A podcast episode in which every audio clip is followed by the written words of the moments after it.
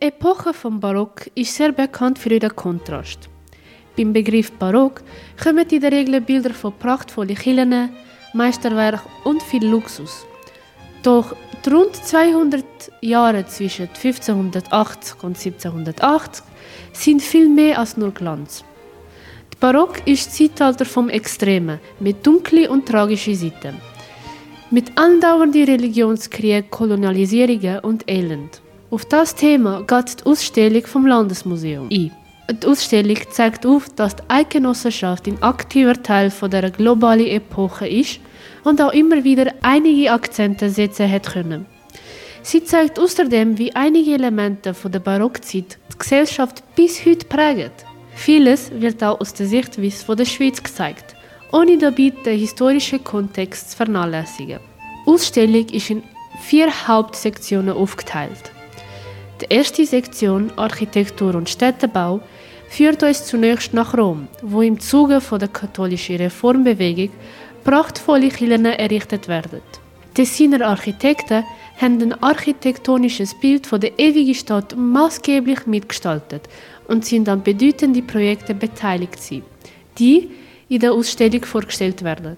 Das Bedürfnis nach italianisierender Architektur steigt in ganz Europa und bald gelingt es Baumeister aus dem schweizerischen Raum, sich im süddeutschen Raum zu etablieren. Die Jesuiten tragen zur globalen Verbreitung vom katholischen Glauben und der barocken Baukultur bei. In seinem überwältigenden Gemälde inszeniert Andrea Sacchi den Innenraum der Mutterkille der Jesuiten und bedeutendes Vorbild für die Barockarchitektur. Der vitale Kulturtransfer ist auch in der Schweiz spürbar. Die Stiftskille St. Gallen, deren historisches Modell dort auch zu sehen ist, ist das Resultat von der Zusammenarbeit von Architekten und Künstlern aus der Schweiz, Süddeutschland und Österreich. Als nächstes treten wir in der Gartenbaukunst und Festkultur ein.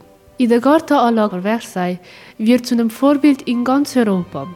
Erstaunlich schnell wird französische Gartenkunst in Solothurn, Bern und Basel adaptiert, weit gezeigte Pläne veranschaulicht.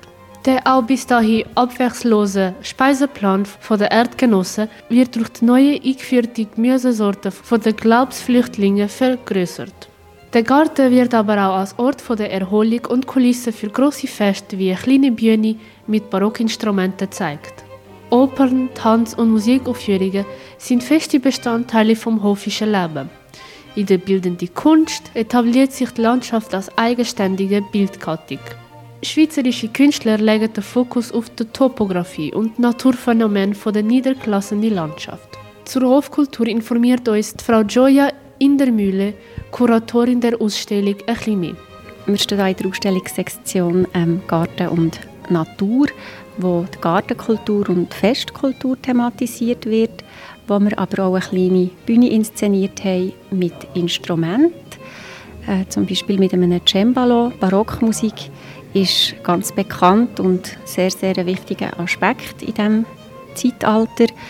Ähm, eine Zeit, wo ganz viele Instrumente auch erfunden, entwickelt worden sind.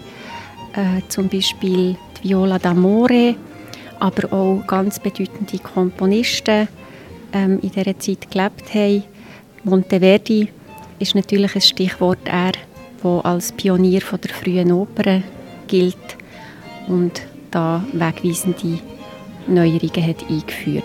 In der Interieur- und Modeabteilung steht die grandiose Tapisserie aus den Manufakturen des Gobelins in Paris exemplarisch für die Vormachtstellung Frankreichs unter der absoluten Herrschaft von Louis XIV. Die spanische Kleidung, wie sie auf dem Porträt vom spanischen König zu sehen ist, wird Mitte des 17. Jahrhunderts von der verspielten französischen Hofmode ersetzt. Die Schweiz orientiert sich wie ganz Europa an der luxuriösen Mode Frankreichs. Es entstehen in der Schweiz bedeutende protoindustrielle Zentren für Textil- und Uhrenherstellung. Auch zur Hofmode informiert uns die Frau Idermühle ein bisschen mehr. Mitte des 17. Jahrhunderts hat die französische Hofmode die spanische Hofmode abgelöst. Das sieht man sehr schön an dieser Tapisserie bei uns in der Ausstellung. Ähm, Frankreich ist da führend worden, also im ganzen Luxussegment, aber eben auch in der Mode. Und ganz Europa, aber natürlich auch die Schweiz hat nach Frankreich geschaut und sich dort orientiert. Und das sieht man an diesen wunderbaren Kostümen, die wir hier in der Ausstellung haben, viele davon auch aus unserer Sammlung.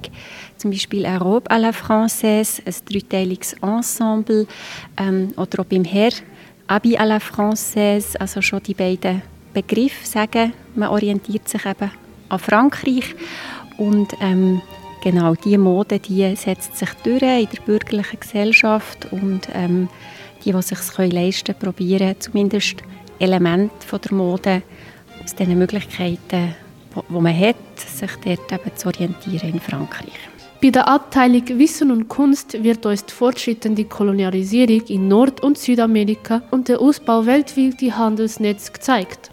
Dies führt auf der einen Seite auf Ausbeutungen und Krisen, doch auf der anderen Seite zur Zirkulation von Waren und Wissen. Das Galeriebild von Cornelis zeigt auf, wie das Wissen von der Welt anhand unterschiedlichster Objekte und Kunstwerke zusammengetragen, präsentiert und diskutiert wird.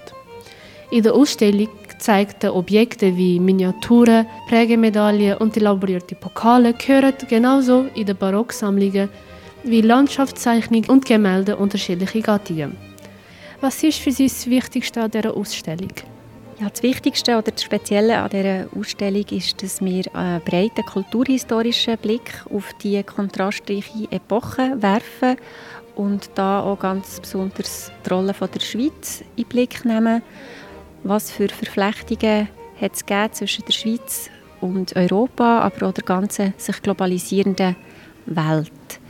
Zudem war es unser Anliegen, gewesen, wirklich auch diese Kontraste aufzuzeigen, dass eben nicht nur Opulenz, nicht nur Meisterwerk bildender Kunst, äh, opulente Festtafeln ähm, barock ist, das ist ein Teil, aber auf der anderen Seite eben auch die ganzen Krisen, die Religionskriege, äh, die fortschreitende Kolonisierung und so weiter. Also die, die Kunstwerke auch in ihrem historischen Kontext zu verorten. Was ist für Sie das Ziel von dieser Ausstellung? Dass wir ähm, eben über die kulturhistorische Perspektive, auch über den Blick ähm, über die Schweiz und die Vernetzung von der Schweiz mit der Welt durch neue Perspektiven können eröffnen auf diese kontrastreiche Zeit und den Besucher auch ein facettenreiches Spektrum mitgeben, was Barock ist, was es auch alles kann sein. Und wir hoffen, dass wir auch ein paar Überraschungen können bieten ähm, von, von Objekten oder von Themen, die vielleicht nicht auf den ersten Blick so unter dem Stichwort bekannt sind. Die Ausstellung im Landesmuseum Barock Zeitalter der Kontraste ist bis zum 15. Januar besuchbar. Und ich kann mit Sicherheit sagen, es lohnt sich, sie zu besuchen.